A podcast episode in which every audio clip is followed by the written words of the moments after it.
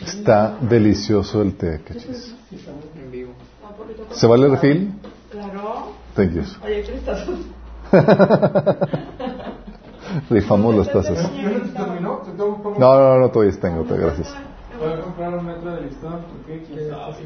Vamos a comenzar, ya estamos en vivo. Pon ese tiempo en las manos de Dios. Amado Padre Celestial, es un privilegio estar contigo en tu presencia, Señor, alabándote y aprendiendo de ti, Padre. Señor, y hoy queremos venir delante de ti para que tú nos hables, Señor. Que hables a través de mí, Padre. Cubras cualquier deficiencia, cualquier falta, Señor, y fluye tu Espíritu Santo, Señor, de la meditación de esta palabra, Señor.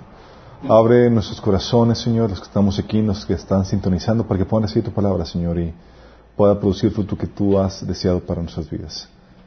Bendícenos, Señor. En nombre de Jesús. Ok.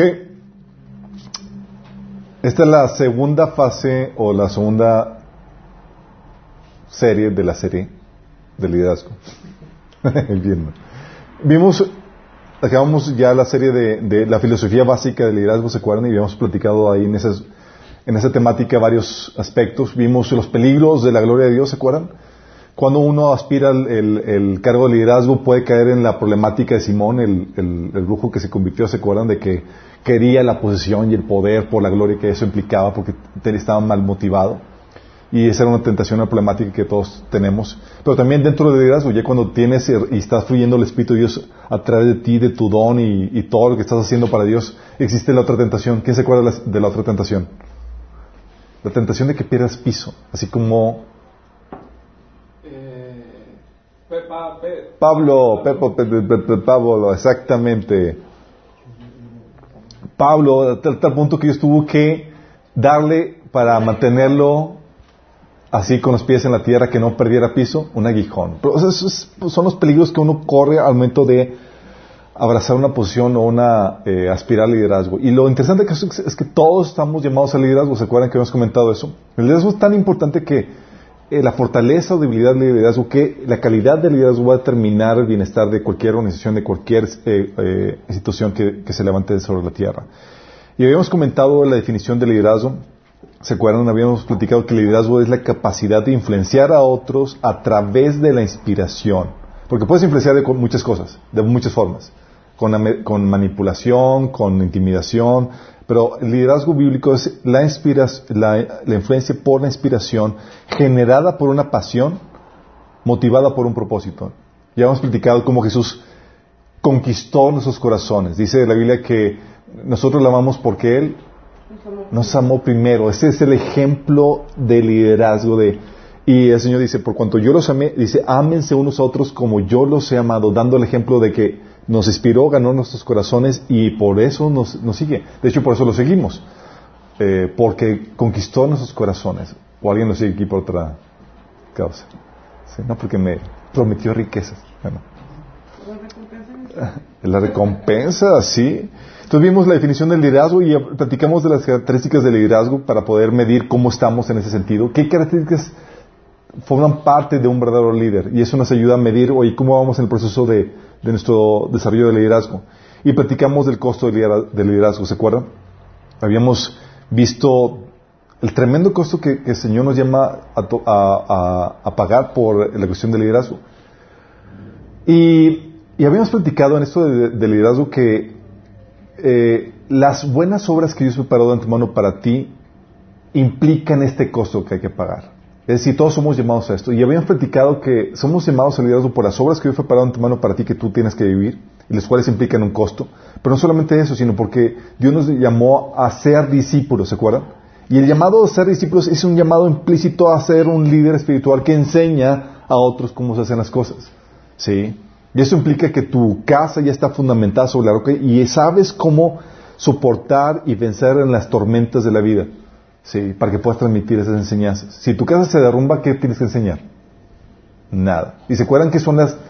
sobre- ¿A qué se refiere la Biblia con ese pasaje donde habla de la casa que se fun- se funda sobre la roca? ¿Qué es la roca? ¿Quién se acuerda? Y no me salgan, no me salgan con que Cristo. No, no es Cristo. ¿Qué es? No, no. Pedro. Lili, ¿cuánto tiempo? ¿Cuál Pedro? ¿Cómo que Pedro? ¿Qué, la- qué es la roca? A ver, allá al fondo. Veo que ya tiene la respuesta. Veo ya iluminación.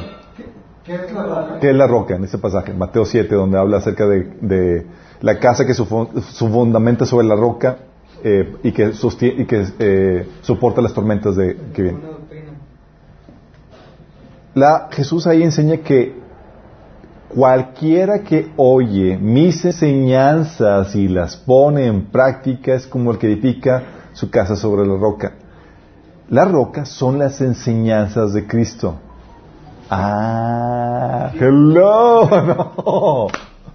Sí, entonces hablamos de eso, de, de, de, que obviamente para somos llamados a, a todos a, a los cristianos al liderazgo y, y el Señor nos puso un precio, ¿se acuerdan? El precio del liderazgo, el precio por seguirlo a Jesús es un precio que debemos de pagar y que no hay opción para el cristiano. No es como que, ah, pues yo no quiero pagar, yo quiero vivir una vida tranquila, relax, acá, buena onda.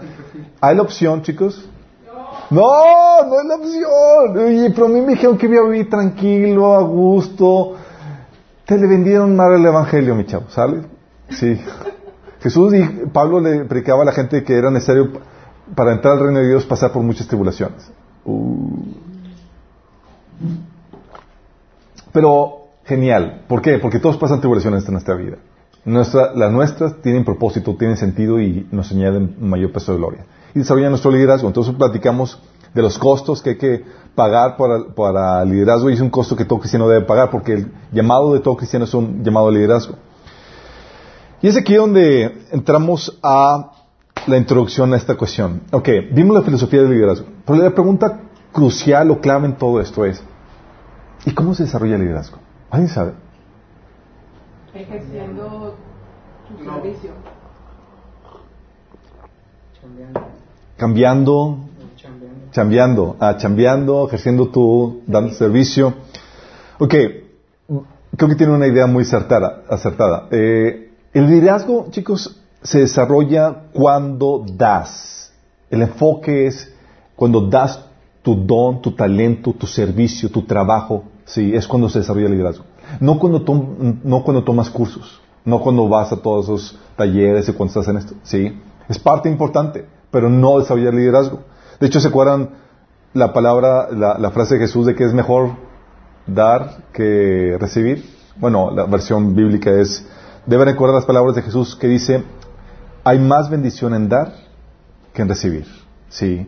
Y obviamente decía, oye, ¿por, qué Jesús diría que hay más bendición en dar que en recibir? Digo, ¿a poco no te gusta estar más del lado donde te están regalando, un- oye, que te regalen tu, algo en tu cumpleaños, que te traigan de comer? O sea, está, es, que hay más bendición del lado del que recibe, ¿no?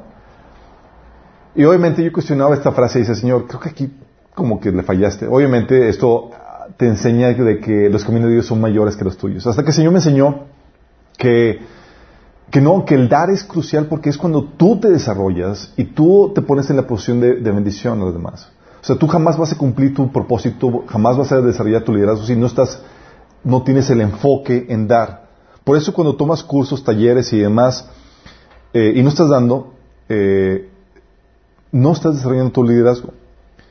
Um, de hecho, ¿saben cuál es el, el- el- el mayor problema en México eh, de salud? ¿Alguien sabe? Obesidad. La obesidad. Sí, la obesidad. Increíblemente, México es el país más obeso en el mundo. Secundaria. Qué grueso, ¿no? O sea, piensas en México y, y, y, y, y la, la condición Los tacos. Y la condición del mexicano es gordo, así que grueso, sí. Obviamente, donde extrañarse, México es el país con más consumo de Coca-Cola, ¿sabían, verdad? Sí, también. Gol. Sí, no me patrocinaron. No, pero la Coca-Cola ya está diciendo que también hace jugos del valle y hace... ya, no, ya les consumen, ya saben que están engordó a toda la gente la enferma. Bueno, imagínate, bueno, ¿y sabes cuál es la mayor, el, el mayor crisis eh, de salud en la iglesia? La depresión. No, Obesidad. la obesidad espiritual. Oh, el ego. Ah, No, la obesidad. Hay gordos. espirituales. Oye. Gente que llega y solamente, o sea, el enfoque del cristiano tí- típicamente es, es consumir, Aprender, no dar. aprender, aprender, aprender. Así es. Voy, busco una iglesia donde me enseñen bien, donde tenga una buena alabanza, donde, donde me den. Sí, el enfoque es darme. Sí. Eh, y, hay poco ejercicio de liderazgo. Pocos son las personas que se apuntan para trabajar, para chambear, para dar. ¿sí? Y fíjate, este, eh, esta problemática la define muy bien el autor de Hebreos en el capítulo 5 del 11 al 14. Fíjate lo que dice. Es una crítica a los cristianos de ese entonces que encaja muy bien a los de ahora. Dice, nos gustaría decir mucho más sobre este tema. Está hablando temas profundos eh, el autor de, Hebreos. Pero es difícil explicar, sobre todo porque ustedes son tan torpes espiritualmente y tal parece que no escuchan. Imagínate que te manden esta cartita. Hoy me dijo torpe. o sea, como que mis sentimientos. No, hombre, sí, ya la Biblia prohibida por hate speech. Dice, hace tanto que son creyentes que ya deberían estar enseñando a otros. Fíjate el diagnóstico es, son, llevan tanto tiempo como creyentes aprendiendo que ya deberían estar enseñando a otros, ya deberían ser maestros. Dice, en cambio necesitan que alguien vuelva a enseñarles las cosas básicas de la palabra de Dios. Son como niños pequeños que necesitan leche y no pueden comer alimento sólido. Pues el que se alimenta de leche sigue siendo bebé y no sabe cómo hacer lo correcto. El alimento sólido es para los maduros, a los que a fuerza de práctica están capacitados para distinguir entre lo bueno y lo malo. Fíjate que dice que los maduros o los que crecen solamente son los que, ¿qué? A fuerza de práctica de la teoría. ¿Dónde dice eso? Hebre- Hebreos 5 del 11 al 14. Lean su Biblia, chicos, ¿ok? So, Hebreos 5 habla acerca de eso. El diagnóstico dice, ¿sabes qué, chicos? Ustedes son gordos espirituales. ¿Por qué está diciendo? Solamente se sientan a recibir, a recibir y no ponen en práctica lo que están aprendiendo. ¿Sí? ¿Y qué pasa con eso? ¿Sí? Al no ejercitar los ejercicios, al no ejerci- a- ejer- ejercitarlo, la teoría, te quedas estancado en tu nivel. No hay desarrollo de liderazgo de tu parte. ¿Sí? Y fíjate la, la- exhortación de, del- de este Pedro a los cristianos también, o una exhortación de similar, ¿sí? porque tenía en mente una problemática, y ahorita vamos a ver qué problemática es. Dice Pablo, digo Pedro, en 2 de Pedro 1 del 13 al 11, dice, su divino poder, al darnos el conocimiento de aquel que nos llamó por su propia gloria y excelencia, nos ha concedido todas las cosas que necesitamos para vivir como Dios manda. ¿Qué te concedió? ¿Para que, para que vivas como Dios te pide? Todo lo que necesitas. O sea, dices, es que yo no puedo. lo que- Dios te dio ya todo lo que necesitas. ¿Cuál es tu problema? Ignorancia. ¿Ok? Y práctica. Así Dios nos ha entregado sus preciosas y magníficas promesas para que ustedes, luego de escapar de la corrupción que hay en el mundo debido a los malos deseos, lleguen a tener parte en la naturaleza divina. Precisamente por eso, esfuércense por añadir a su fe virtud a su virtud, entendimiento. Entendimiento, dominio propio, el dominio propio, constancia, la constancia, devoción a Dios. Y a la devoción a Dios, afecto fraternal, y al afecto fraternal, amor. Porque estas cualidades, si abundan en ustedes, los hará crecer en el conocimiento de nuestro Señor Jesucristo y evitará que sean inútiles e improductivos. Gordo. Gordos. Obesos. Obesos espiritualmente. Están diciendo, ¿sabes qué, chicos? Están aprendiendo mucho, pero no están poniendo todo esto. Y, y el enfoque de Pedro es: pongan todo esto, su fe, para que no sean inútiles, o sea, no estén de flojos. ¿Sí? Porque si no pones en práctica todo esto, tu liderazgo no se desarrolla. Luego dice: En cambio, el que no las tiene es tan corto de vista que ya ni ve y se le olvida que ha sido limpiado de sus antiguos pecados. Por lo tanto, hermanos, esfuércense más todavía por asegurarse del llama- llamado de Dios que fue quien los eligió. Si hacen estas cosas, no caerán jamás y se les bri- abrirán de par en par las puertas del reino eterno de nuestro Señor y Salvador Jesucristo. Está diciendo que si pones en práctica todo esto, vas a afirmarte en tu salvación, vas a tener la certeza de que efectivamente has sido salvo. No que seas salvo por fe, pero es salvo para buenas obras. Y la señal más evidente de tu salvación es que estás, eh, has apropiado de la causa de Cristo y estás trabajando para ello. ¿sí? Y por eso, chicos, el, el se desarrolla cuando das. Es mejor dar que recibir. ¿sí? Ah, ¿Sabes lo que Dios hace para que des? Muchas veces. Te avienta el ruedo. Te pone en situaciones donde la única forma, la única escapatoria es poniéndote a trabajar, a chambear. Si saben, hay un pasaje que eh, que dice la Biblia que Dios es como las águilas que alebresta los, los polluelos. ¿Sí sí saben, ese, han- saben a qué se refiere con eso? ¿Saben cómo alebresta, mejor dicho, el águila a sus polluelos? Los tira. ¿Mande? Los tira. Los tira del, del nido, ¿se imaginan? Está el águila así y, sus polluelos ya están en edad de crecer y la, gallina así como, ah, hijito, te- pum, tómala y le, el polluelo.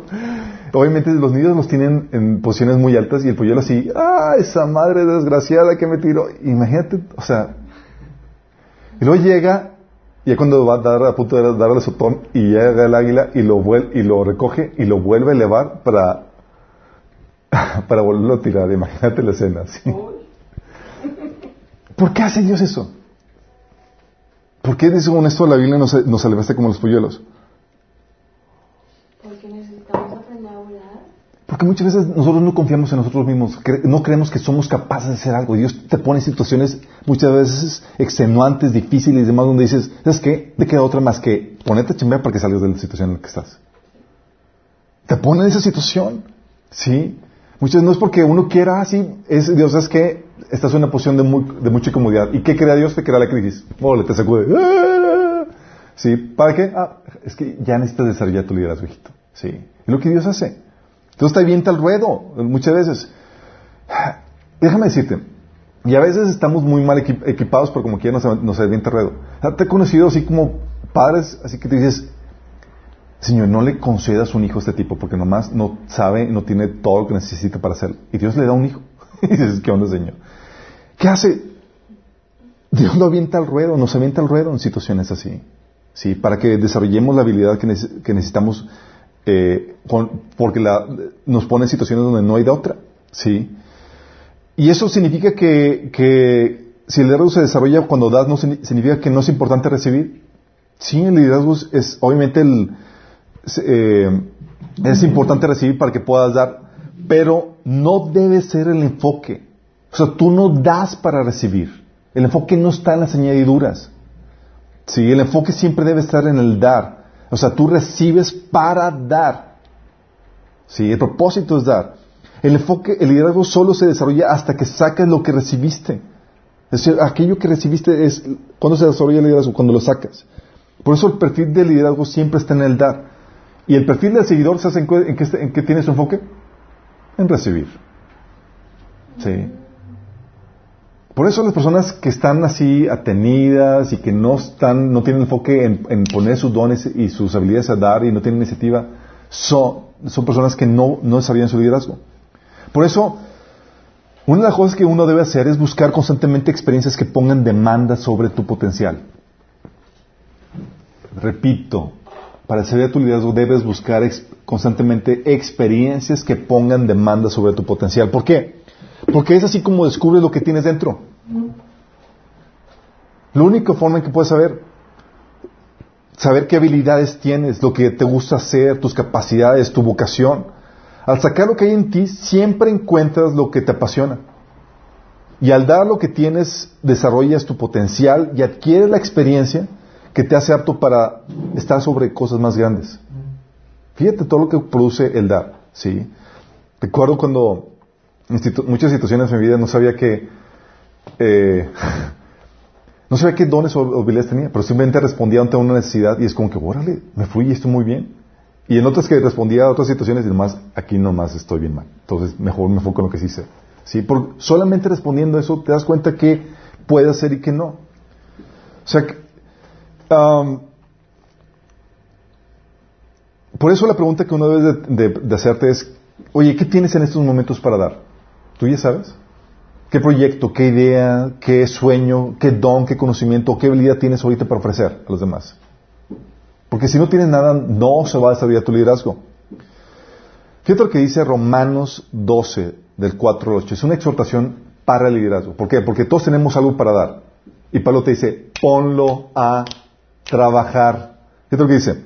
Así como nuestro cuerpo tiene muchas partes y cada parte tiene una función específica, el cuerpo de Cristo también. Fíjate, dice, en el cuerpo hay una parte que no, que, ¿hay alguna parte que sepan que no tiene alguna función, chicos? No. El apéndice. Aún el apéndice tiene una función. ¿Sí? Hay gente que dice, no, es que el dedo chiquito, ese, ese no está de más. Ah, pues sí, córtatelo, a ver, eso ayuda al equilibrio, chicos, sí, todo eso. Si nosotros somos, dice, nosotros somos las diversas partes de un solo cuerpo y nos pertenecemos unos a otros. Y el hecho de que estás diciendo que somos parte del cuerpo de Cristo significa que, como parte del cuerpo, tienes una función y tienes una responsabilidad. Y ahorita lo que dice Pablo, concluyendo con esta, con esta analogía. Dios en su gracia nos ha dado dones diferentes para hacer bien determinadas cosas. ¿Eh? Por lo tanto, le dice, fíjate que está aseverando, no te estoy preguntando si tienes alguno, dice, tienes un don para hacer bien determinadas cosas. ¿Sale? Por lo tanto, la conclusión de esto es, si Dios te dio la capacidad de profetizar, habla. Sí. Dice, dice, habla con toda la fe que Dios te ha concedido. Si tu don es servir a otros, sírvelos. si eres, eh, um, dice, sírvelos. Si eres maestro, enseña. Y así se habla con los diferentes dones. Suena muy sencillo, muy simple. Pero Pablo te está dando la clave para el liderazgo. Tienes algo para dar, dalo. ¿Sí? Si, Dios te da la capacidad de liderar, tómale la responsabilidad en serio. Si tienes el don de mostrar bondad, hazlo con gusto. ¿Sí? ¿Por qué? Porque es la única forma en la que se puede desarrollar tu liderazgo. Si tú no das lo que tienes, tu liderazgo estancado. ¿Sí? Porque hay una ley que es la ley del incremento. La ley del incremento dice que si tú eres fiel o pones en práctica o, eres fiel con lo, con lo, poco que se te ha dado, más se te va a dar. ¿Se acuerdan el pasaje de Mateo 25, 23 que dice, el siervo que multiplicó lo, que Dios le había dado, sus talentos, y, le dio tantos y lo multiplicó al doble. Y su señor le dijo, bien, buen siervo fiel, ¿sobre poco has sido fiel? Sobre mucho te pondré. Entra en el gozo de tu Señor. Y eso es lo que hace la ley de incremento. Te dice que cuando das, te pruebas a ti mismo, desarrollas tu potencial y adquieres la experiencia que te hace apto para más y mayores responsabilidades. Oye, tú podrías llegar así como que a una empresa y decir, oye, para qué puesto estás aplicando? Eh, quiero ser el CEO de la empresa. ¿De qué te ríes? Porque yo tengo un llamado liderazgo. Tomé un curso de liderazgo con Alberto y, y estoy listo. ¿Te lo daría? No. ¿Por qué no? ¿Por qué, porque no eres apto? ¿Qué experiencia tienes? ¿Sobre qué has sido fiel? ¿Qué repertorio tienes? ¿Sí me explico? Lo mismo le pasó a este David. Oye, quiero matar al gigante. ¿Really? ¿Y qué has hecho? Matar oso. Imagínate que hubiera dicho, ah, pues yo mato gallinitas. ¿Qué le dijo? Le tuvo que dar su experiencia, su expertise en su trayectoria, en cómo fue fiel en lo, en lo poco, para probarse fiel en lo, en lo mucho. Dijo, ah, pues, que tengo mi experiencia, pues tengo unos cuantos osos muertos, sí, osos grizzly, de esos grandotes. Tengo leones, sí, leones así, y, y, y, muertos así a mano pelona. ¿Qué onda? Entonces, ¿me das chance? Órale, pues, matar gigante. Sí, porque se probó fiel en lo poco. Entonces dice, oye, quiero, quiero una posición de liderazgo. No te le vas a, ganar así nada porque sí. Entonces, ¿cómo empiezo? Con lo poco. ¿Qué tienes ahorita para dar? Para servir. ¿Qué don, qué talento? ¿Sobre qué cosas puedes empezar a trabajar ahorita? ¿Sí? Imagínate, este... si hubiera llegado José, así con el faraón, faraón, oye, tuve un sueño donde yo iba a tener que ser el, aquí el mero mero. ¿Qué onda? Tuvo que haberse probado primero, chicos. Primero tuvo que ser patadas de sus hermanos, y luego el administrador de la casa de Potifar, luego el administrador de toda la cárcel de, Egipto, y así para probarse fiel en, lo mucho, ¿sí?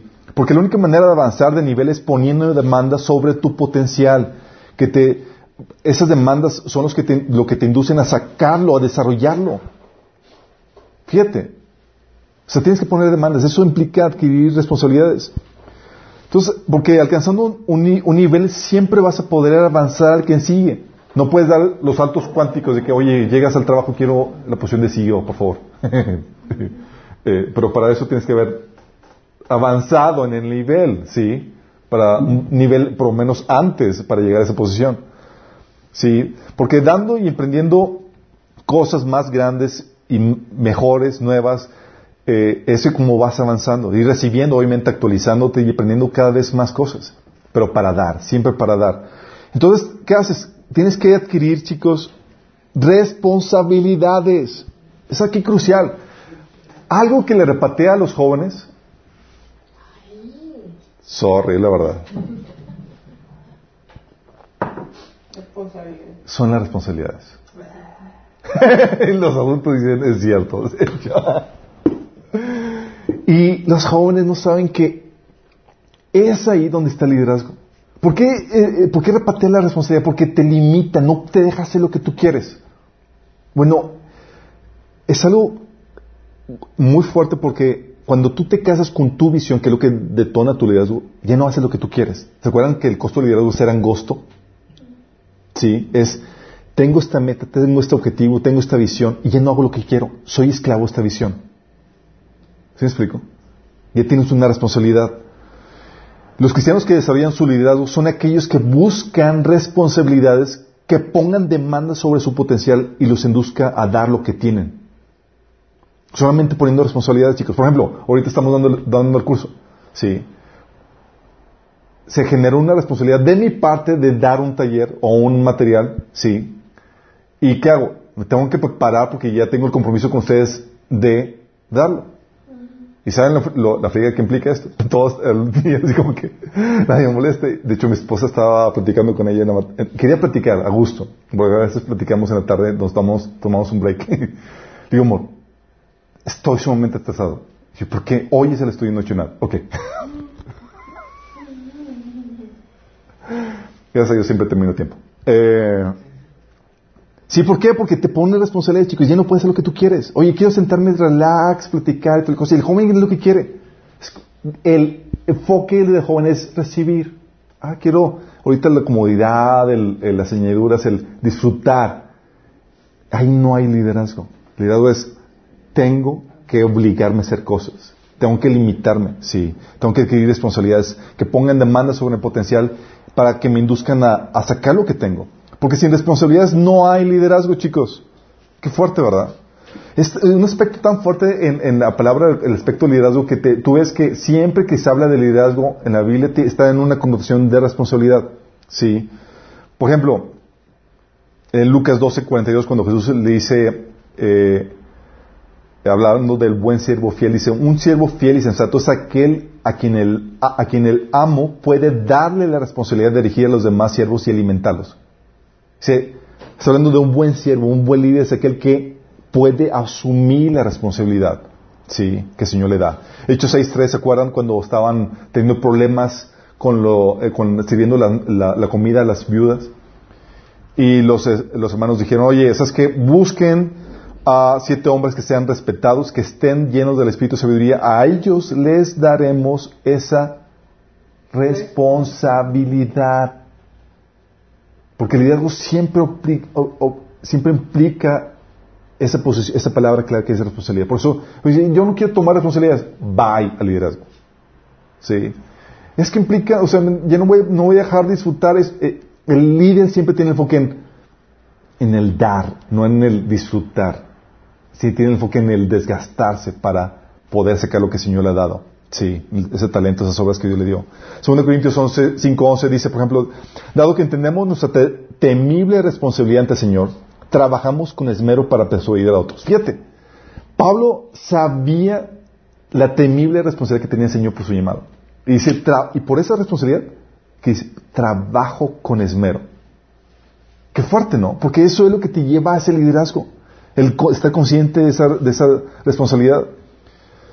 Y de hecho los líderes de la iglesia en, en, en Efesios 4:12 dice que los líderes tienen la responsabilidad de preparar al pueblo de Dios para que lleve a cabo la obra de Dios y edifique la iglesia, es decir, el cuerpo de Cristo. Los líderes siempre son los responsables del asunto. Colosenses 1:25 dice, Dios me ha dado la responsabilidad de servir a su iglesia mediante la proclamación de todo su mensaje a ustedes. ¿Por qué? Porque cuando hablas de liderazgo, forzosamente estás hablando de adquirir responsabilidades que pongan demanda sobre tu potencial, porque el enfoque siempre es el dar. ¿sí? Y hay dos tipos de responsabilidades, chicos. La primera y la segunda. La responsabilidad otorgada y la responsabilidad activada. ¿sí? La responsabilidad otorgada, chicos, es cuando eh, se aceptan posiciones en organizaciones o equipos ya creados. Es como que tú, Fernandito, hola, ayúdame con esto. Por ejemplo, tienes el caso de Hechos 6 del 1 al 7. ¿Se acuerdan cuando estaban teniendo problemas con la distribución de las mesas eh, eh, en las comidas de las viudas? Y estaban, había problemas con eso. Entonces, ¿qué, qué dijeron los apóstoles? Hermanos, escojan de entre ustedes a siete hombres de buena reputación, llenos del Espíritu Santo y sabiduría, para encargarles esta responsabilidad.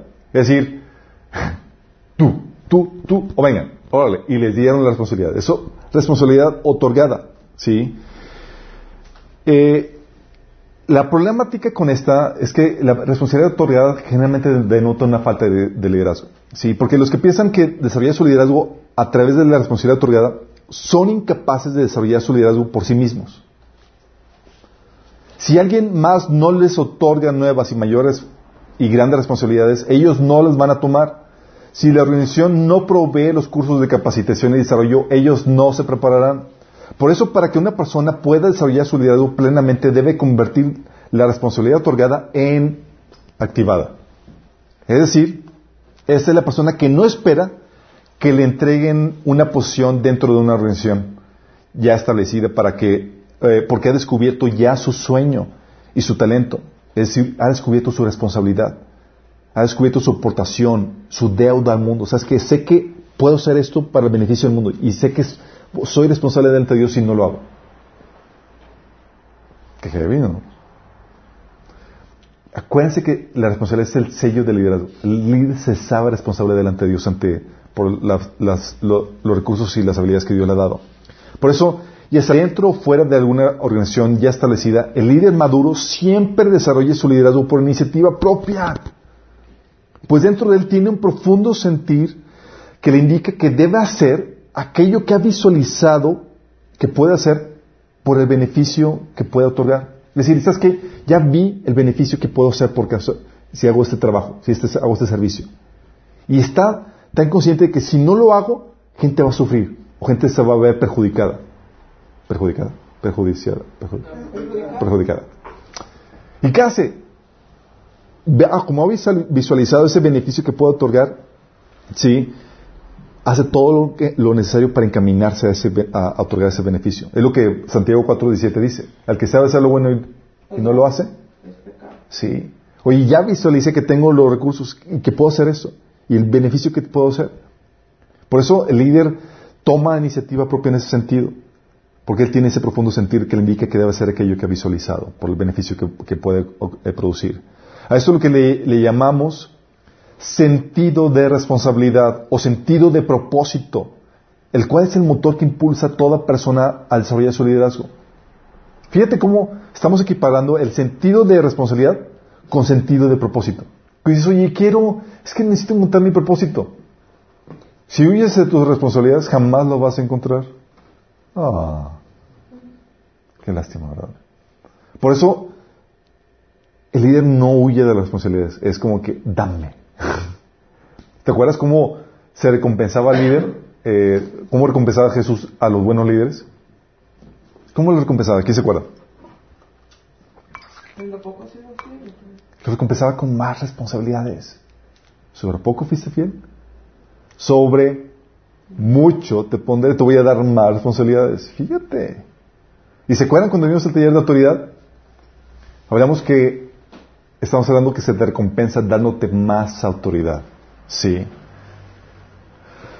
¿Y qué ejemplo tenemos en la Biblia acerca de responsabilidad activada? ¿Se acuerdan que en el caso cuando fueron los diáconos, los diáconos fueron personas a, quienes se les dio responsabilidad otorgada? los escogieron. ¿Sabes que tú, tú y tú, órale, Esteban, Felipe, eh, Nicolás y otros más, órale, vengan a, ocupar esto. Y los asignaron. Ellos no fueron como que, ah, sí, yo tengo la iniciativa de, veo la necesidad aquí y yo me apunto de, por, por cuenta propia. No, fueron asignados, órale, con dedazo.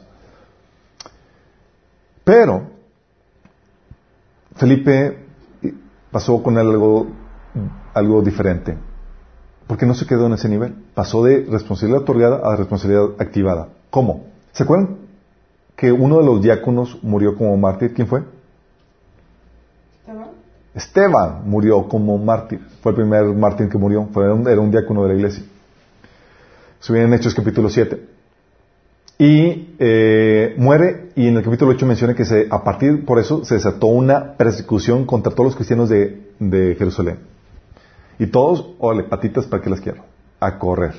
Sí, empezó los cristianos a dispersarse.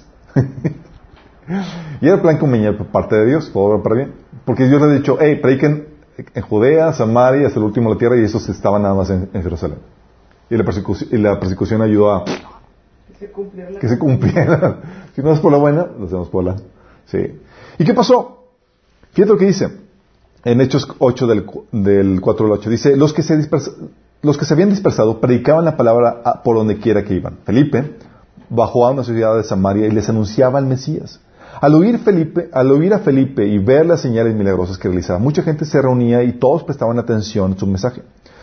De muchos endemoniados los espíritus malignos salían dando alaridos y gran número de paralíticos y cocos estaban, quedaban sanos. Y aquella ciudad se llenó de alegría. Pregunta, chicos. ¿Felipe fue enviado como misionero? ¿O no? No, alguien puso manos y dijo, ¿sabes qué? Te encomendamos a Samaria para que prediques el Evangelio. ¿Alguien? No. ¿Qué fue? Vio la necesidad y quiso. Es que esta gente no conoce a Cristo. Tuvo iniciativa propia. Qué fuerte, ¿no? De tal manera que pasó de ser un diácono, por puesto otorgado, por dedazo, a, por iniciativa propia, a ser evangelista. Y así descubrió su verdadero propósito, a tal punto que se le quedó el nombre de Felipe, ¿qué? El evangelista. El evangelista. Fe- Felipe, Hechos 21.8 habla acerca de eso, de cuando Pablo estaba haciendo la travesía, se quedaron en la casa de Felipe. Dice, al día siguiente salimos y llegamos a Cesarea y nos hospedamos en casa de Felipe el diácono. No, dice Felipe el evangelista. Felipe es el, el que escribió el evangelio apócrifo. Felipe no escribió nada. Eh, no. Eh, Ah. Hay un- sí, los, los evangelios apócrifos los escribieron eh, gnósticos que eran anticristianos. De hecho, eran satánicos. Estaba luego el nombre de los discípulos. Exactamente, para darle, para darle, nom- para darle autoría, digo, autoridad le, daban eh, credibilidad, le daban títulos de, de personas famosillas. Ok, entonces tienes aquí a Felipe que encontró su propósito al responder a la necesidad que había ahí. Fíjate la libertad que ves en, el- en la Biblia para responder a las necesidades que hay. Y no se condenaba, no fue como que, ay Felipe, ¿bajo qué cobertura hiciste esto? Sí. ¿Qué dice? ¿Se acuerdan que dice Gálatas 5:13? Que a libertad somos llamados para servir a nuestro prójimo. Que no usemos esa, libertad para dañarnos unos a otros, sino para servir en amor al prójimo. Entonces, oye, ¿se trata de servir y producir un bien? ¿Necesitas permiso? No, tienes permiso para poder tener la responsabilidad activada. Tú responder a esa responsabilidad por iniciativa propia. Sí, obviamente hay que aclarar, hay eh, hay eh, responsabilidades que no debes de tomar. Ah, por eso tienes que ser discernido en esto. ¿Por qué? Porque cuando tomas responsabilidades que no te corresponden, sí, eh, tú le robas el liderazgo a la persona que sí le corresponde. Le robas el liderazgo a la persona que sí le corresponde responder a ese llamado y tú estás perdiendo tiempo a lo que sí debe estar abocándote. ¿Sí? Caso. ¿Se acuerdan de, de- Pablo eh, cuando le escribió la carta a Timoteo en el capítulo 5, 16, 1 Timoteo? Pablo le dio una instrucción con respecto a la ayuda a las viudas. ¿sí? Dice, y Pablo dice, si una mujer creyente tiene parientes que son viudas, debe cuidar de ellas y no darle la- a la iglesia la responsabilidad. Es decir, oye, el hermanito tiene don de, de- de- de dar y quiere bendecir a la hermanita. No, no, no, no. Es responsabilidad de una persona que ha sido asignada. Esta persona tiene que responder a, a esa responsabilidad, tiene que desarrollar su liderazgo en esa área, en esa cuestión. Y no se lo puedes quitar tú porque a ti te debe pedir cuentas por otros, otros asuntos. Sí. Dice, entonces la iglesia podrá atender a las viudas que están realmente solas. Sí. Por eso, eso de, responder, atender la responsabilidad tiene que ser, obviamente, con sabiduría. Tienes que ver, oye, aquí no hay nadie llamado, yo soy realmente el llamado, veo la necesidad, tengo el talento, puedo responder esto, y no hay alguien realmente responsable, o le entras al quite. Sí, pero tienes que considerar este factor. Sí.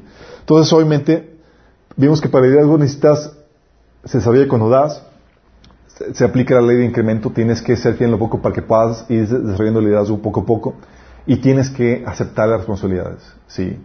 Responsabilidades otorgadas, pero principalmente responsabilidad activada, cuando tú ya por iniciativa propia abrazas la responsabilidad, aquella cosa que puedes hacer para el beneficio de otras personas.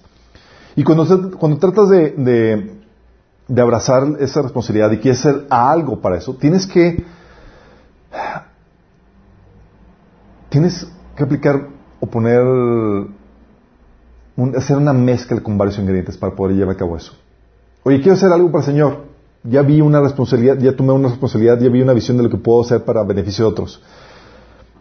Eh, es aquí donde, aunque puede que no tengas los recursos en ti mismo, chicos, o sea, no, lo tengo, no tengo todos los recursos para responder a esa necesidad, estos típicamente se hallan contenidos en tu entorno, hay alrededor tuyo la forma de conseguir esos recursos. Y al igual que una semilla, el, como los líderes eh, en desarrollo son como, de hecho, como una semilla. Parte del entrenamiento que, nos toca es, consiste en aprender a extraer esos recursos de su, de su entorno para hacer realidad una, una, una idea, un proyecto que, que, quieres hacer para responder a esa necesidad que tuviste. Por ejemplo, la semilla. Oye, dices, esta cosita, ¿cómo va a conseguir todo para convertirse en un árbol? Bueno, la semilla es experta en extraer los recursos de su alrededor de la tierra para alcanzar todo su potencial. Y tú no necesitas tener todos los recursos en ti mismo, la semilla no los tiene. Tú tienes que ser experto en extraer los recursos que hay alrededor tuyo para sacar o llevar a cabo esta visión que Dios te ha dado. ¿Sí? Por eso, eh, nuestro entrenamiento consiste en aprender cómo extraer esos recursos para hacer realidad una idea la cual será la piedra angular en lo que vamos a estar haciendo, oye, un tal proyecto, tal cosa. Es durante este proceso en el que, de extracción de esos recursos, en el que se desarrolla tu liderazgo y tu ministerio, chicos. ¿Qué ingredientes son los que vas a tener que utilizar para llevar a cabo esta tarea? Tienes que tener ideas, recurso humano, recurso económico, conocimiento y tiempo. Con esto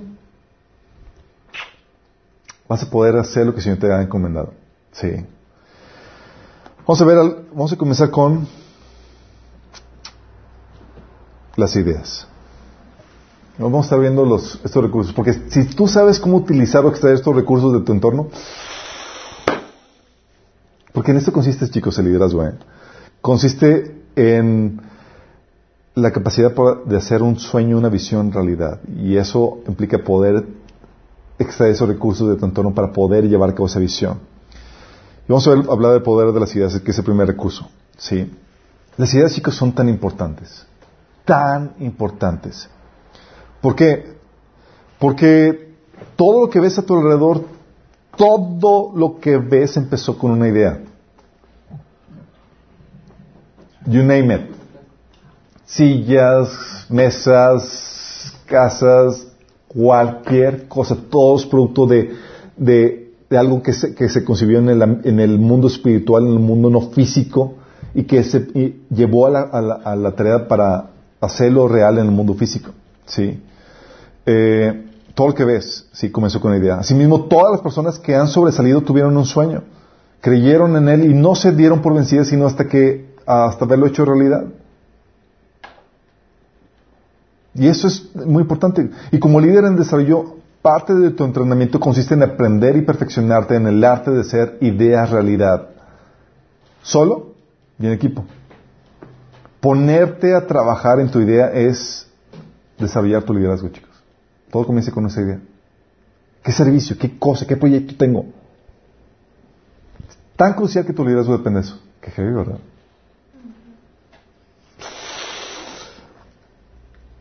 Esa es su importancia. Pero la pregunta es, no tengo ideas. ¿De dónde las saco? ¿Cómo se, cómo se detonan las ideas, chicos? ¿Cómo, ¿De dónde las saco? ¿Cómo las, la- las detecto? ¿Cómo las activo? ¿Qué fuente de inspiración hay? El Espíritu de Dios. El Espíritu de Dios, creatividad, Anhelo, anhelo. deseo. Sí. Oye, cuando hablo, y cuando hablo de, de- de- bueno, ahorita vamos a hablar acerca de eso, pero cuando hablo de ideas, chicos, estoy hablando de ideas que son tu contribución, no de idea de que quiero ser rico. No, una falacia. no, no. Acuérdense que el enfoque del líder es en dar, es, es enfocarte en, en el servicio que vas a dar, no en la añadidura. La añadidura te quita el liderazgo. ¿Va? Ok. Entonces, ya aclarando ese asunto, ¿cómo se activan las ideas? Las ideas, chicos, eh, se detonan, se activan de varias formas. Una, a ver si lo ponte aquí. No, no lo consigo. Se detonan con los problemas. Problemas, chicos. Los problemas son cruciales porque toda la problemática, todo el servicio que hacemos es para eh, típicamente solucionar problemáticas. Entonces, oye, ¿qué problemas hay en cualquier asunto, en cualquier área? Montones de problemas hay, ¿sí? Y con problemas estoy hablando de aquellas situaciones o circunstancias no deseadas dentro o fuera de una organización que quisiéramos quitar o que, se, o que puede, y que puedan requerir desde la toma de una simple decisión hasta la formación de una organización o un diseño de un proyecto para darles solución a esa problemática. Sí. Entonces todo empieza con un problema. A ver chicos, ¿ustedes pueden voltear a su alrededor y encontrar problemas? Un poco está fundido. El foco está fundido, sí. Oye, las problemáticas, chicos, son excelentes detonadores para eso, sí. ¿Y sabes cómo, cómo se, se, cómo detectas las problemáticas típicamente? ¿Cómo, cómo te llaman las problemáticas? Cuando, no te, cuando te impiden hacer lo que tú deseas. Los problemas tienen la voz de queja. ¿Alguien se quejó de algo? Ah, es un llamado al liderazgo. De hecho, algo que, que, que sucedía, no, no sé cómo ahorita cómo está la generación de, actual en los gigantes, pero cuando estaba yo en ODEM, eh, recuerdo que en los tiempos de entre horas se juntaban todos los, todos los chavos y demás, y era el juego inconsciente de a ver quién se quejaba más y quién era el más dulce. Si ya no, es que, dice, no, es que el examen no, me fue mal y troné este. Y, no, a ti te fue mal en eso, a mí me fue peor porque yo troné y te, no, a ti te fue mal en eso. Y era a ver quién, quién era el, peor. el peor, ¿no? No, que a ti te fue, el maestro te hizo esto, a mí me pasó aquello. Y, y era queja tras queja, tras queja, tras queja. Sí. Todavía se siguen quejando por todo. Todavía se siguen quejando por todo. Pregunta, ¿y alguien hace algo? Bueno, a nosotros, fíjate lo que pasó. Fue el, último año de, mi carrera que, eh, durante mi prepa y, y universidad, tuve la fortuna de poder eh, emprender un montón de proyectos. Pero el último dije, ¿sabes qué? Voy a hacer uno para gente no cristiana, porque todos eran para enfocar eh, proyectos cristianos. Entonces hicimos un proyecto, y era un proyecto para la carrera, y nos juntamos y todos, y era como que una especie de mesa directiva y demás, pero no era tal cual porque éramos una asociación. Y le pregunté, bueno, ¿qué- ¿cuál es el propósito? ¿Qué vamos a hacer? Sí, y lo que hicimos fue esto. ¿Sabes qué? Eh, ¿Qué proyectos o qué cosas vamos a hacer? Dijimos, vamos a resolver todas las cosas de las cuales nos hemos quejado. Teníamos trabajo para aventar. Oye, que había una problemática que nos- no había, no, eh, que salíamos de la carrera, los estudiantes salían de la carrera y no había oportunidades de trabajo. Proyecto para enlace de prácticas profesionales. Y había un grupo de, estudiantes que estaban enlazando a los estudiantes con las empresas y demás para eh, acomodarlos en el trabajo. Oye, que queremos tal eh, persona que viniera a dar eh, eh, congresos y demás, tenemos un grupo eh, enfocado a esos, a esos proyectos. Oye, proyecto una revista para poder aplicar todo el conocimiento y el análisis de, estudios internacionales con respecto a las temáticas que estaban sucediendo ahorita en el mundo y demás. Es todos estaban trabajando en diferentes proyectos resolviendo las problemáticas que, que por años nos habíamos quejado y nadie había hecho nada. Imagínate, nos convertimos en la organización más grande en la escuela. Éramos 20 28, 20 y tantos estudiantes, cada quien trabajando en su grupo y nos juntábamos para dar resultados y demás. Y todo pregunta, fue tan crucial esto porque todos estaban desarrollando su liderazgo y, y sus capacidades y resolviendo problemáticas. ¿De dónde surgieron las ideas? De todas las quejas de los estudiantes, pero que nadie había atendido. ¿Qué, verdad? Cada queja era eh, ¿Hay algún líder? Es como que, ¿y ahora quién podrá salvar? y nadie se apuntaba, y nadie distinguía esa problemática.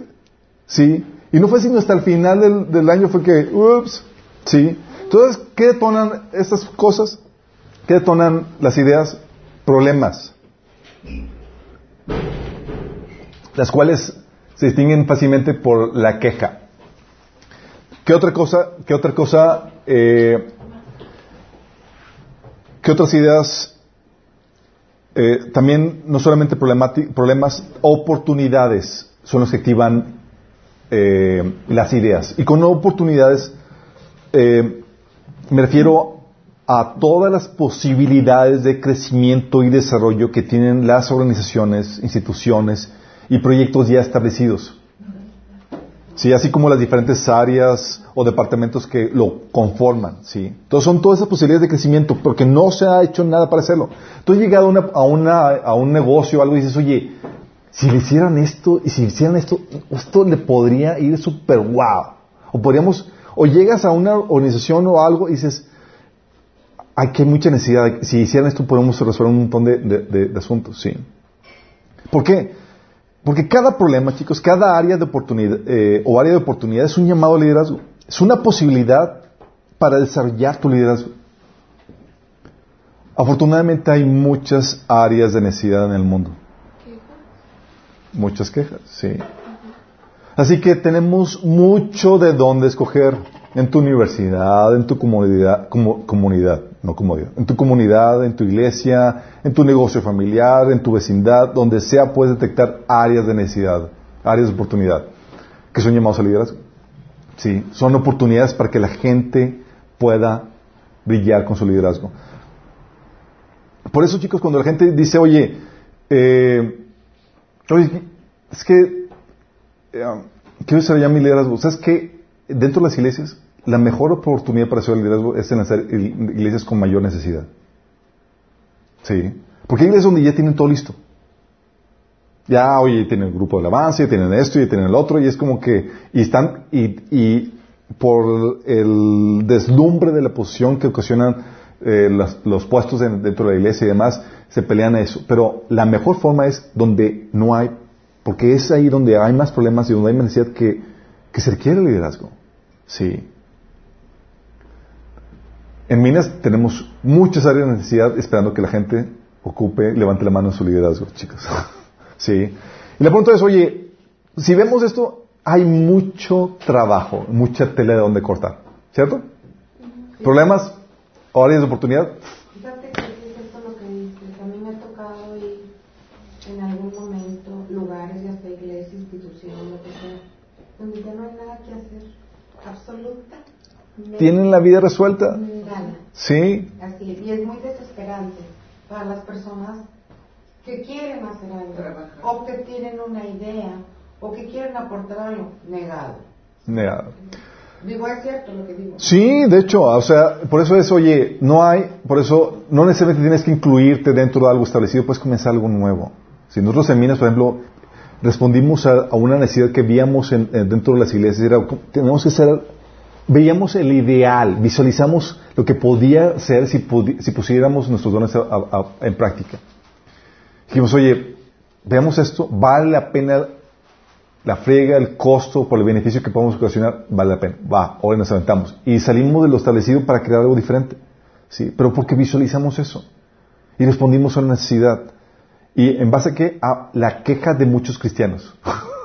es que me hacían esto, es que no dejan hacer esto, es que... ¿Sabes qué? Vamos a hacer algo al respecto. Pero la problemática es, oye, ante esta situación hay muchas ideas que pueden surgir porque hay un montón de problemáticas y muchas áreas de oportunidad. La pregunta es cómo escogerlas. ¿Qué escoger? ¿Te has preguntado? ¿Qué escogerías? Oye, de todas las ideas y todas las problemáticas, ¿cuál escoges? La que mejor pague, ¿no? La que sabes hacer. No, lo que domines primero. La que te puedas hacer. La que sea más viable. Fíjate, respondieron algunos padres, pero muchos padres dicen, escoge la que mejor, te- la que más te pague. No, no. Y, y, y combinan a lo que, a lo que, eh, a, lo, a lo- a lo que más deja. Sí, cuando el enfoque siempre debe ser, escoge la que despierta fuerza y talento en ti. Ah, qué bueno. La que domines. La que despierte fuerza, no, porque no, no, no comienzas dominando todo. No, me refiero Sí, pero que tengas, que tengas el talento, el así es. y conocimiento. Así es. El me refiero al área de necesidad que activa tus mejores dones y talentos, la que genera sueños, proyectos que te apasionan, eh, la que cuya condición te produce un profundo enojo y no te deja en paz. Esa así que, que, tengo que hacer algo al respecto. sí.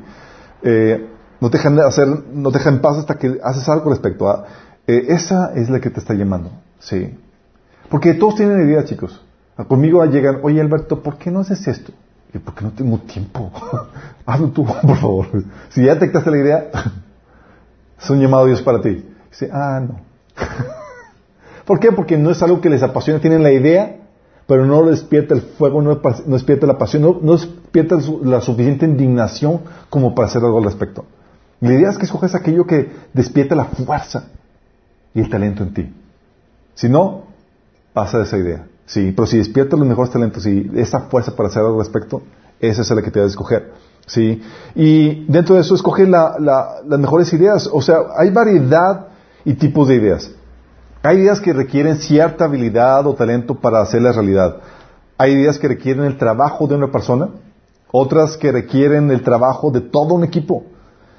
Y hay ideas que requieren cierta experiencia o dominio antes de realizarlas. O sea que no puedes empezar así como que de cero. Las mejores ideas, sin embargo, son aquellas que retan, aquellas que retan tus conocimientos, tus habilidades y cualidades, aquellas que requieran trabajo en equipo y que tengan el factor de un posible fracaso. Eso es indispensable. Eh, porque hay gente que me decía, es que Alberto, ¿y si, y si fracaso? Genial, esa es una excelente idea. Porque si tú te vas a lo seguro, ¿qué fe, qué liderazgo desarrollas? Cero. Y todos los proyectos que Dios te da, sí, siempre implica la posibilidad de fracaso. Es lo que le da la, la emoción a, a este asunto. ¿Es Sí. lo mismo frustración que fracaso? No, No. Eh, la frustración viene después del fracaso. Sí, no esperes desarrollar tu liderazgo en gran manera si escoges ideas simples o que requieren el trabajo de una persona. Sí. O que, eh, o que no tus habilidades y tus conocimientos. Ah, pues cojo algo fácil para mi desarrollo de mi liderazgo. No, no vas a desarrollar- nada. Escoge un, un, un oso, un león, sí.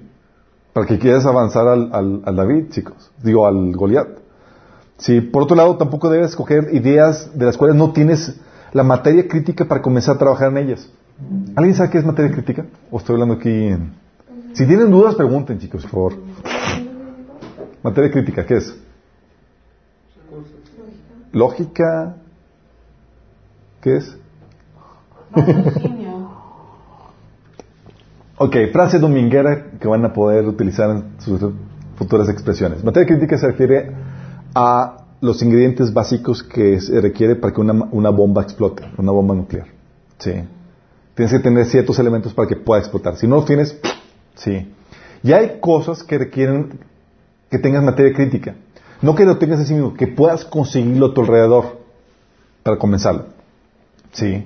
O tengas la estrategia para conseguirlo. Si no, te va a puede suceder lo que sucedió con un amigo. Un amigo visionario. eh, oye, tenía la idea de, de, de tener su propio... Eh, tenía una idea, ¿sí? Y recuerdo que estábamos reunidos en la... En, en, en la UDEM teníamos un, un, programa de radio, un programa de radio en Radio UDEM. Y terminamos el programa y estamos todos los chavos que estamos involucrados en el proyecto y demás.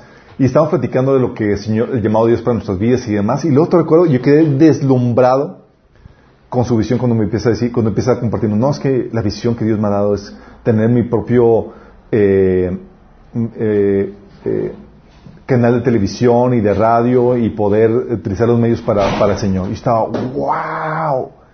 Pues obviamente éramos unos huerquetes y era como que alguien con tal visión y con tal magnitud era impresionante, ¿no?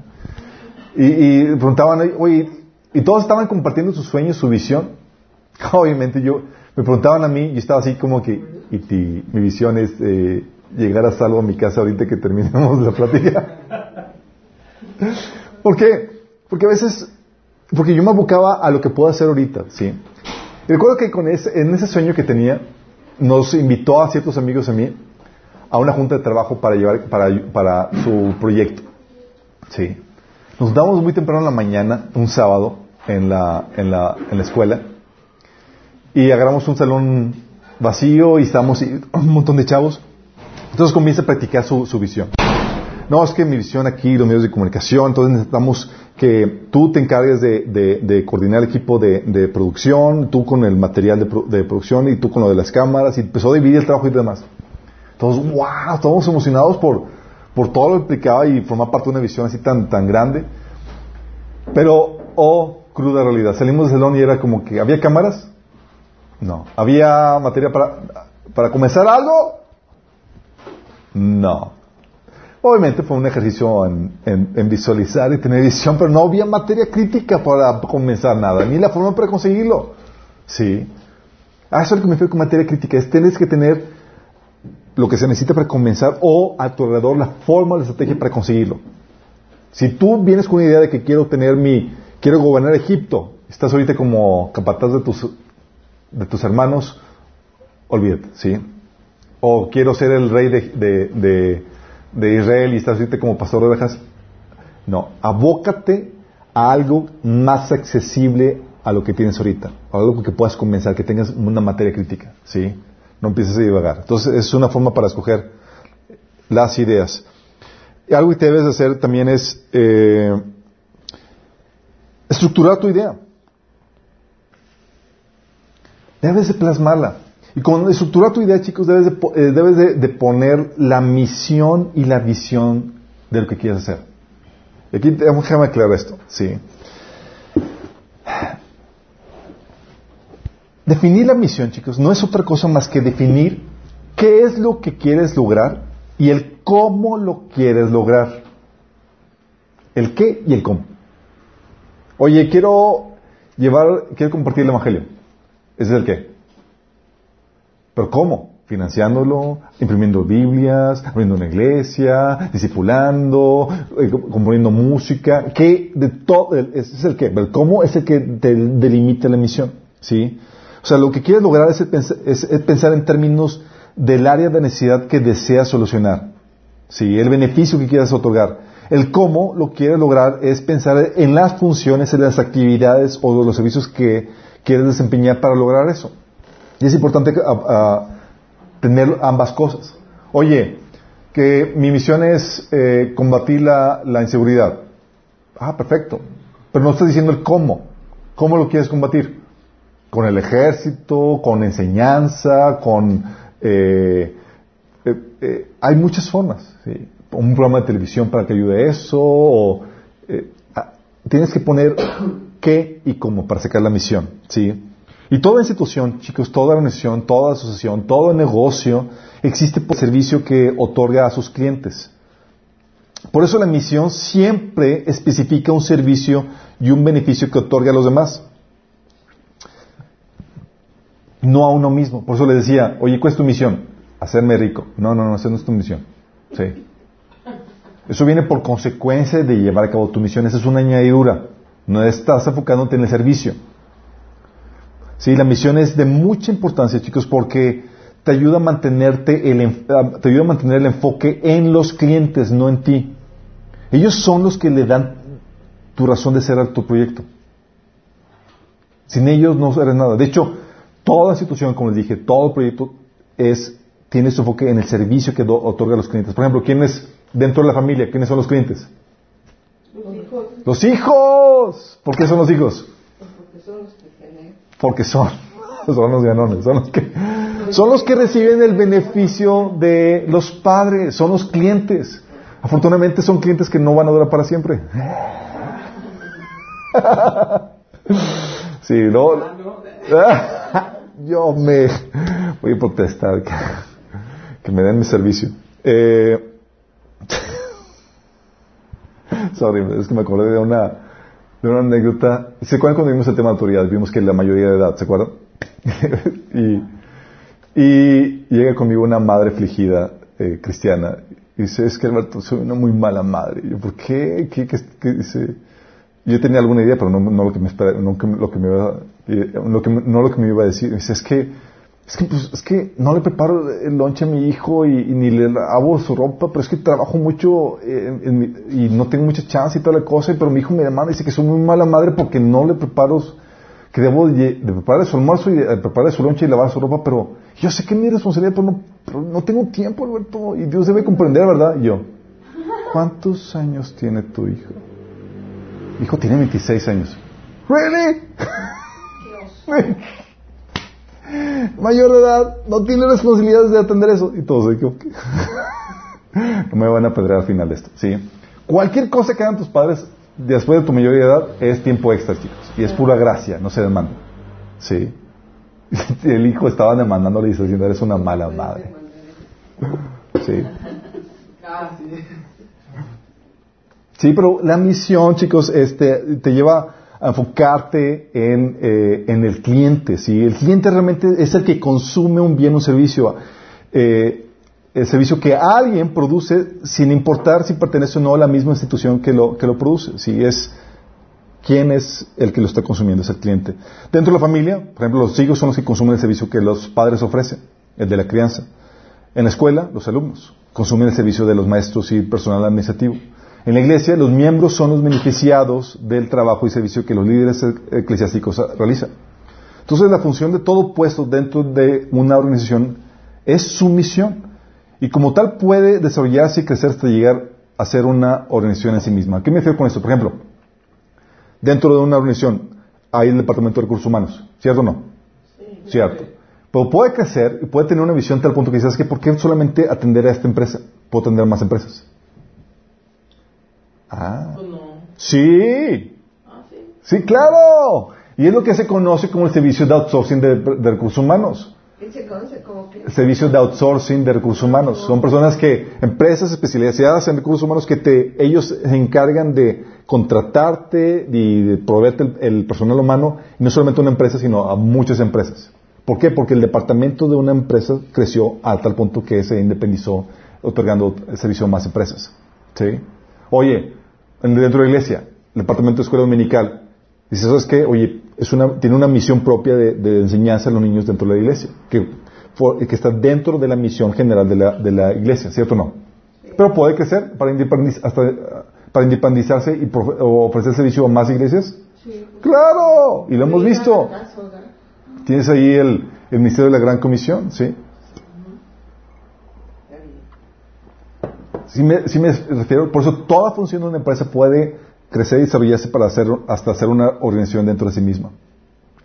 Entonces eso es la misión. Entonces la misión establece el qué y el cómo. La visión, la visión chicos, dentro del proyecto que quieres hacer realidad o el proyecto que ya has comenzado, ¿sí? es la imagen mental de lo que puede y debe llegar a ser la organización. Esa es la visión. Esa es la visión. Es lo que, lo, lo que visualizas que puede llegar a ser ese proyecto, esa, esa organización que tú estás dirigiendo, que quieres empezar. ¿sí? O aquel puesto o área o departamento que diriges. Es lo que visualizas que puedes convertirte para poder ofrecer el mejor servicio. ¿Qué es primero? ¿La, mis- la visión? No, primero la misión. Primero la visión. Así es. Primero tienes la misión, es qué hago y el cómo lo hago. Es el qué y el cómo. Pero, por ejemplo, yo cuando, tu- cuando quise hacer la casa hogar, lo que tenía era una visión. Lo que pasa es que antes de que comiences el proyecto, Hay una visión. el, el proyecto en sí, lo que vas a hacer es la visión. Pero ya que lo comienzas, ya que lo tienes, la visión es lo- la visualización de aquello que puede, que, que tú, eh, la visualización de aquello que puede convertirse en aquello que estás dirigiendo. Por ejemplo, si, oye, Esa es la misión. Lo primero es la misión. o sea, la misión es, por ejemplo, en el caso hoy, es atender a los huérfanos, es proveerles y toda la cosa. La visión pues, es qué tanto, a qué, cuál es el potencial de crecimiento y desarrollo que, que tengo. Oye, Bueno. la visión es, ¿sabes qué quiero? La visión es abrir 10 orfanatos más en los próximos 10 años. No, pero mira, yo, Sí. yo para hacer la casa hogar tuve una visión que me dio. Por eso la visión, aquí tengo una misión con lo que estoy haciendo. por eso comento que la visión se refiere a dos cosas. Una, al proyecto que quieres hacer realidad cuando el proyecto no ha comenzado. Cuando ya el proyecto comenzó, sí, Una misión. Cuando el proyecto ya comenzó, ya está trabajando, sí, es la imagen mental de lo que puede y debe llegar a ser la organización o el proyecto que estás re- realizando, sí, para poder ofrecer un mejor servicio. Sí, por ejemplo, Ah, sí, es, el- es, No, es la la misión que yo tengo con lo que tengo. Exactamente. Por eso la visión dentro de un departamento o algo es, oye, es la- visualizas lo que puede llegar a convertir el potencial de crecimiento que puede tener, sí, desarrollo que puede tener el puesto, la organización, la función que tengas. Una pregunta. Sí, Es que aquí tengo una confusión. venga. Este, tú estás hablando de la misión, la visión de un, de un proyecto, ¿sí? Sí. Aún, eh, todavía no existe. Cuando todavía no existe, el proyecto en sí es la visión. Cuando ya está trabajando, tiene- ya deja de ser visión. Sí. Y ahora es, la visión es en qué se puede convertir este proyecto. Por ejemplo, mi misión, como doctor, atender a, a mejorar la salud de los, de los pacientes que tengo. Sí. Abro mi consultorio. ¿Cierto? Pero mi visión es convertirme en una clínica. Es el potencial de crecimiento que tengo. ¿Ves? Entonces ya sé cuál es mi misión, pero yo lo llevo a cabo de tal forma que lo llevo para, para alcanzar esa visión que tengo. Una enfermera, ¿sí? Oye, doy servicios de, de- de cuidado a ancianos y personas mayores y demás. Ok, esa es tu función. ¿Cuál es tu, qué visión tengo? Ah, mi visión es poder abrir una casa hogar para ancianos y contratar más gente y demás y abrir varias más. Ah, esa es la potencial de crecimiento que uno tiene. Sí. Pero hay alguna diferencia entonces, porque eso es desde el punto de vista proyecto, idea. ¿ok? Pero ella está hablando de una visualización que tuvo o, que Dios le envió mensaje para poner ese eso que tú estás diciendo. Entonces estamos hablando de dos cosas diferentes. Por eso te comento que la visión se refiere a dos cosas. Una, cuando no tienes nada, el proyecto que vas a realizar, esa es la visión. Pero cuando ya, ya lo tienes realizado, ya comenzaste, ya abriste, oye, tengo la visión de abrir eh, mi consultorio, todavía no lo abro. Ese es un proyecto que yo visualicé que, que quiero llevar a cabo. Sí. Abro mi consultorio. Deja de ser visión. Ya se convierte en tu ministerio. Y ahora tienes que ponerle visión a ese ministerio. Ya. Sí. Eh, ya. Sí, entonces, Un anteproyecto. exactamente, exactamente. Es una, la visión de un anteproyecto y lo que puede llegar a ser ya ese proyecto cuando está en marcha. Ok. ¿Sale? Entonces, ¿qué implica esto? Eso implica, chicos, para tener la visión implica discernir las potencialidades de la organización y determinar qué tanto se, puede, se quiere crecer, la calidad con la que se quiere desempeñar el trabajo, el área sobre la que se quiere extender, los servicios complementarios que se quiere ofrecer para suplir esa necesidad, las instalaciones que se quieren adquirir, etcétera, todo el potencial de crecimiento. Por eso cuando, oye, comienza tal proyecto, tal negocio, es que yo visualizo que puedo dar el servicio de esta forma, mejorar la calidad de esta forma, puedo adquirir tales eh, eh, eh, eh, instalaciones, abrir más sucursales. Ese potencial de crecimiento que tú visualizas es indispensable que lo visualices para poder conducir esa función, esa misión que estás llevando a cabo. ¿sí? Y esta determina, y esta, esta, la visión está determinada y limitada por la misión. Y se diferencia de las metas y objetivos en que es más general y es de más larga amplitud y alcance. La visión establece, eh, la visión establece en la organización un mismo destino para ti y los que seguirán después de ti. Por ejemplo, Jesús lo que decía. Fíjate la visión tan amplia que Jesús dijo. Sí. Viene en Hechos 1.8. Fíjate la visión. Jesús dijo, pero cuando venga el Espíritu Santo sobre ustedes, recibirán poder y serán mis testigos tanto en Jerusalén, Judea, Samaria y hasta los confines de la tierra. ¿Qué tal la visión, chicos? Él la tenía bien clara. Global. Sí, como que Jesús, eso es mucho trabajo. Dice, ah, sí, de hecho, esta visión abarca a ti y a los que vienen después de ti. y todavía seguimos cambiando la visión de Cristo. Imagínate, esa es la visión. ¿Cuál es la, la, la función de, cuál es la misión? Ir de ser discípulos enseñándoles, bla, bla, bla. Sí, pero la visión es la magnitud de alcance. Al inicio era solamente con los israelitas y Jesús amplió la visión para hacer una, una visión mundial. ¿sí? Por eso, la visión es un poderoso incentivo, chicos, que inspira el continuo crecimiento y el desarrollo de la organización, evitando así la mediocridad del estancamiento. Porque si solamente te quedas haciendo la función y no tienes una visión de lo que puede llegar a ser, inevitablemente vas, tiendes al, a la mediocridad. Sí. No te reinventas. Sí, porque ya no visualizas cómo puedes mejorarte, cómo puedes extender o llevar al- a todo su potencial aquello que estás haciendo. Por eso es tan importante la visión. ¿sí? Por esto- y puesto que toda área, departamento o puesto dentro de una organización tiene una misión, o decir, una función, cada una de ellas puede tener una visión de lo que puede llegar a convertirse para ofrecer un mejor servicio a la organización en la que trabaja por, por causa de, de los clientes que, que están sirviendo. Es decir, oye, el departamento de mercadotecnia puede tener su propia visión de cómo trabajar y cómo estructurarse y cómo llevar a cabo mejor su, su, su trabajo, ¿sí? etcétera. Cada función, cada, cada área de servicio puede tener su propia visión. Y hay que aclarar aquí que hay... Ah, sí tenía esto. Hay una, diferencia entre visión individual y visión organizacional. ¿sí? Cuando, cuando tu misión o visión requieren la participación y talento de más personas para hacerse realidad, es entonces cuando deja de ser una visión o misión individual y se convierten en organ- organizaci- organizacionales o institucionales. Ya es, involucra un equipo. Y cuando esto sucede, el líder debe diseñar una estructura organizacional, delegar funciones, establecer procedimientos, reglas, políticas para realizar la misión. Ya empieza con todos los trabajos de gestión, chicos. Sí. Asimismo, debe establecer una estrategia con metas medibles y cal- calendarizadas para realizar la visión. Todo esto es parte de un proceso de, de aterrizar la idea. Si se encuentra lo complicado que lleva, y es aquí donde es todo lo que conlleva la administración. Porque si yo no sé cómo, si no pongo metas y estructuro funciones y no organizo todo el trabajo en equipo, no se va a hacer realidad esa idea mental que tengo. Pero todo parte de esa idea mental. Y acuérdate que la función del líder es la capacidad de hacer realidad algo que tú visualizaste. Sí. Obviamente, aterrizar una idea, chicos,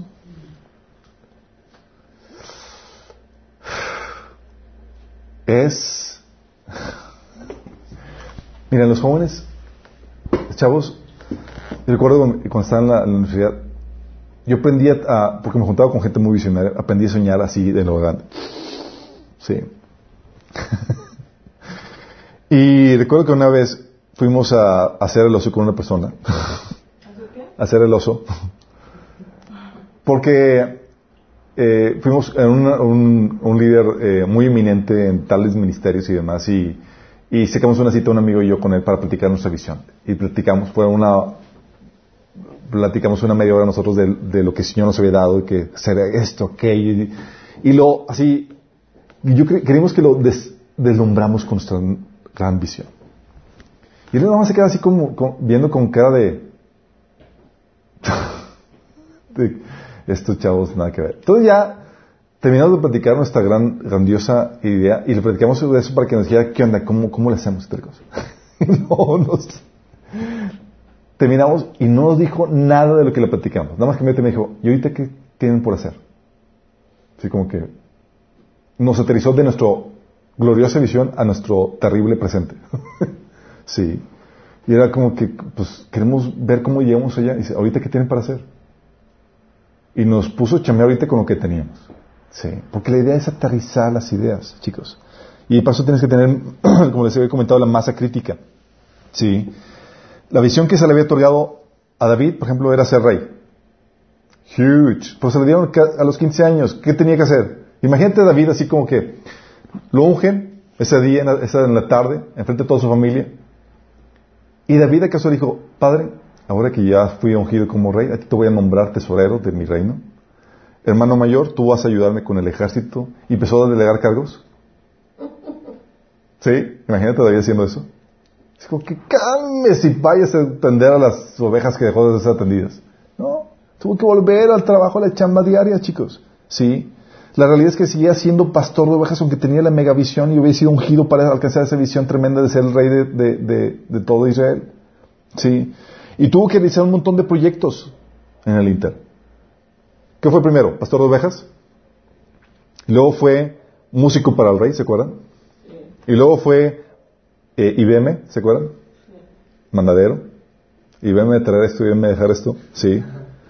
Y luego fue Amigo. héroe de batalla, por fin se le dio la oportunidad para ganar. Y luego fue capitán del ejército. Y luego fue un, pro- un- un pro- eh, prófugo perseguido, De bandolero. bandoleros. Luego fue un líder que ofrece servicios de seguridad porque él con su ejército iba y atendía, daba- resguardaba a las, a las, eh, a, los eh, que tenían sus, sí, a las casas y sus, eh, daba, ofrecía servicios de seguridad. Luego fue líder de una ciudad cuando fue ungido como rey de Judá. Y luego fue líder de una nación. Todo ese proceso. Sí. Porque tienes que tener la materia crítica, tienes que aterrizar la idea. Ok, ahorita tal vez mi idea está, mi visión está enorme. Ahorita entonces la dejas a un lado y te vas, ahorita, ¿qué puedo hacer? Sí. Porque tal vez tú tienes la visión de ser rey de, Israel, pero todavía eres un, un pastor de ovejas. Es ahorita qué idea puede ser con la con ingredientes que hay alrededor tuyo. ¿Vamos? Y para eso, chicos, obviamente necesitas materia crítica, por eso te digo, eh, planeación. Planeación, chicos, es prever todo lo que debe suceder, lo que se necesita para que suceda, así como lo que lo no deseado que puede suceder y los pasos que se tienen que tomar al respecto. Es visualizar así, sentarte a, ok, ¿cómo lo hago? Sí. Y esta planeación, chicos, déjame decirte esto. Es una actividad que es realizada por Dios. Isaías 46 días habla que Dios hace planes. Imagínate. Nosotros fu- fuimos hechos a su imagen. Es requerida por al ser humano. Lucas 14, 28, Proverbios 21, 5, Proverbios 29, Amós 3, habla acerca de, que es una actividad de la planeación que se requiere al ser humano. Y esta se debe hacer de acuerdo a los propósitos de Dios, enseña la Biblia, discerniendo sus tiempos, en unión con Él, con fe, con un corazón puro, en humildad, sin afanarte, con consejeros, con estrategia, debe escribirse y no debe esperarse a las circunstancias perfectas, pero sí el tiempo correcto. Y no debe hacerse, eh, no debe hacerse esta planeación un ídolo. Sí. Entonces hay un- una sesión especial que, que- que hablamos de esta planeación. Se lo dejo ahí en el de taller. Pero la forma más sencilla y análoga es el de los antiguos viajeros. ¿Sabes? Antes cuando ibas a viajar una larga, ibas a viajar, por ejemplo, a, al DF, cuando no había trenes, no había nada. Sí. En caballo. En caballo. ¿Pero qué tienes que hacer? Agarrabas tu GPS y, ah, ok, pues, No.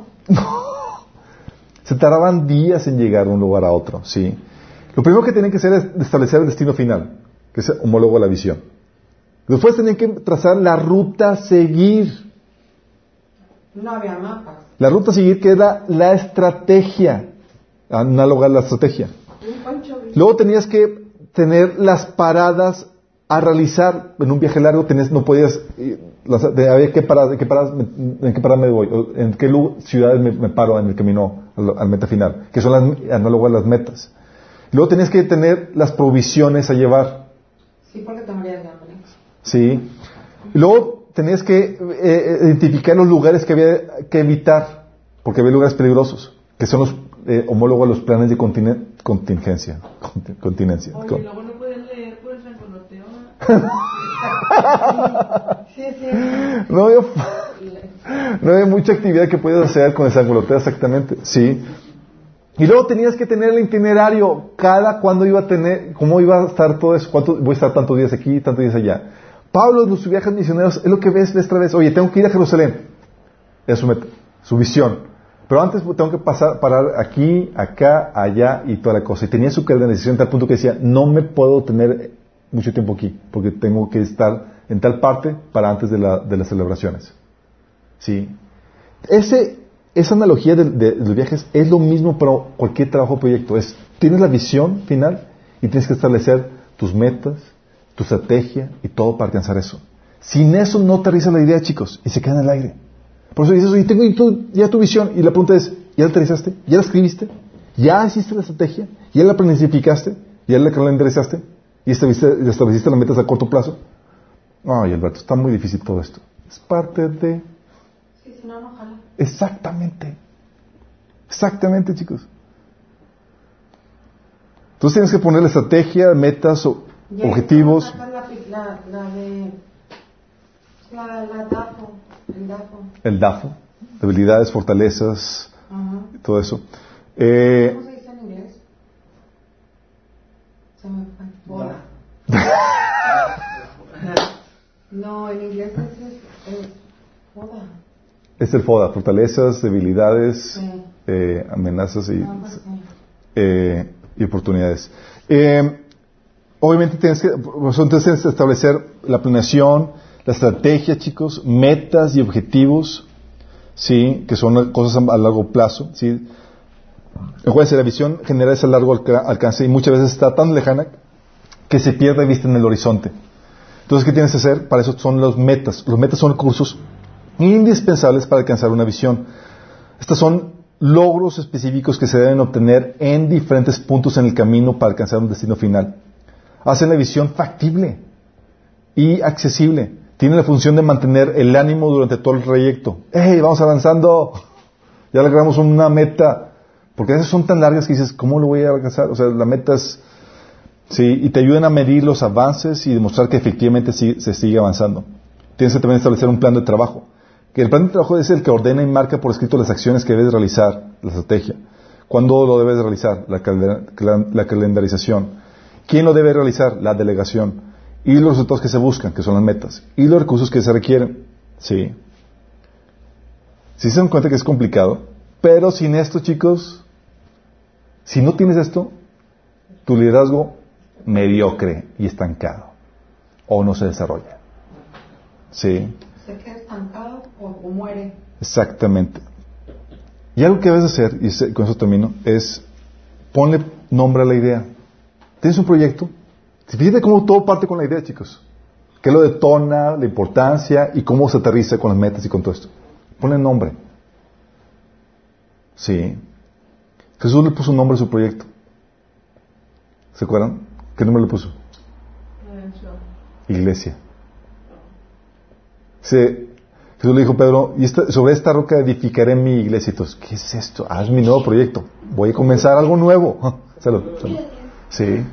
Todos, órale, iglesia, ¿y esto, esto qué onda? Sí, dice, las puertas del Hades no prevalecerán contra ella. Así tan fuerte va a estar su proyecto. Sí. Le puso un nombre. Le iba a comenzar su iglesia. Y si tú también ponle nombre. Cada proyecto que tengas, ya identifica lo que sea tu, tu bebé sobre el cual vas a estar trabajando. Sí.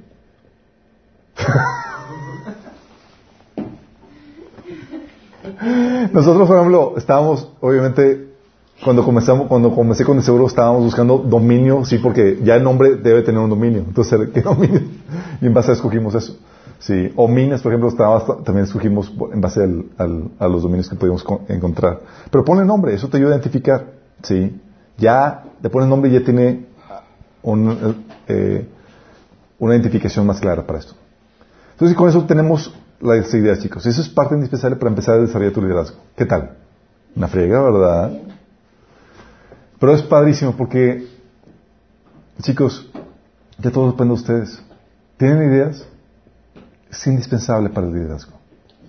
Sí. ¿Ya saben cómo se detonan? ¿Cómo sirven? Sí. Lo importante que es para desarrollar esto.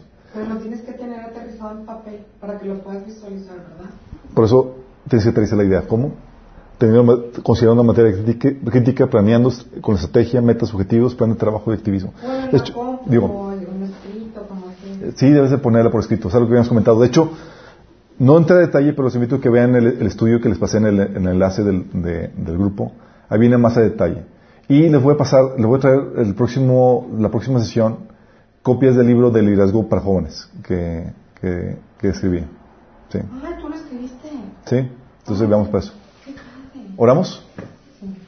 Amado Padre Celestial, damos gracias, Señor, porque tú has puesto dentro de nosotros, Señor, tanto potencial, Señor. Ideas, habilidades, capacidades, Señor.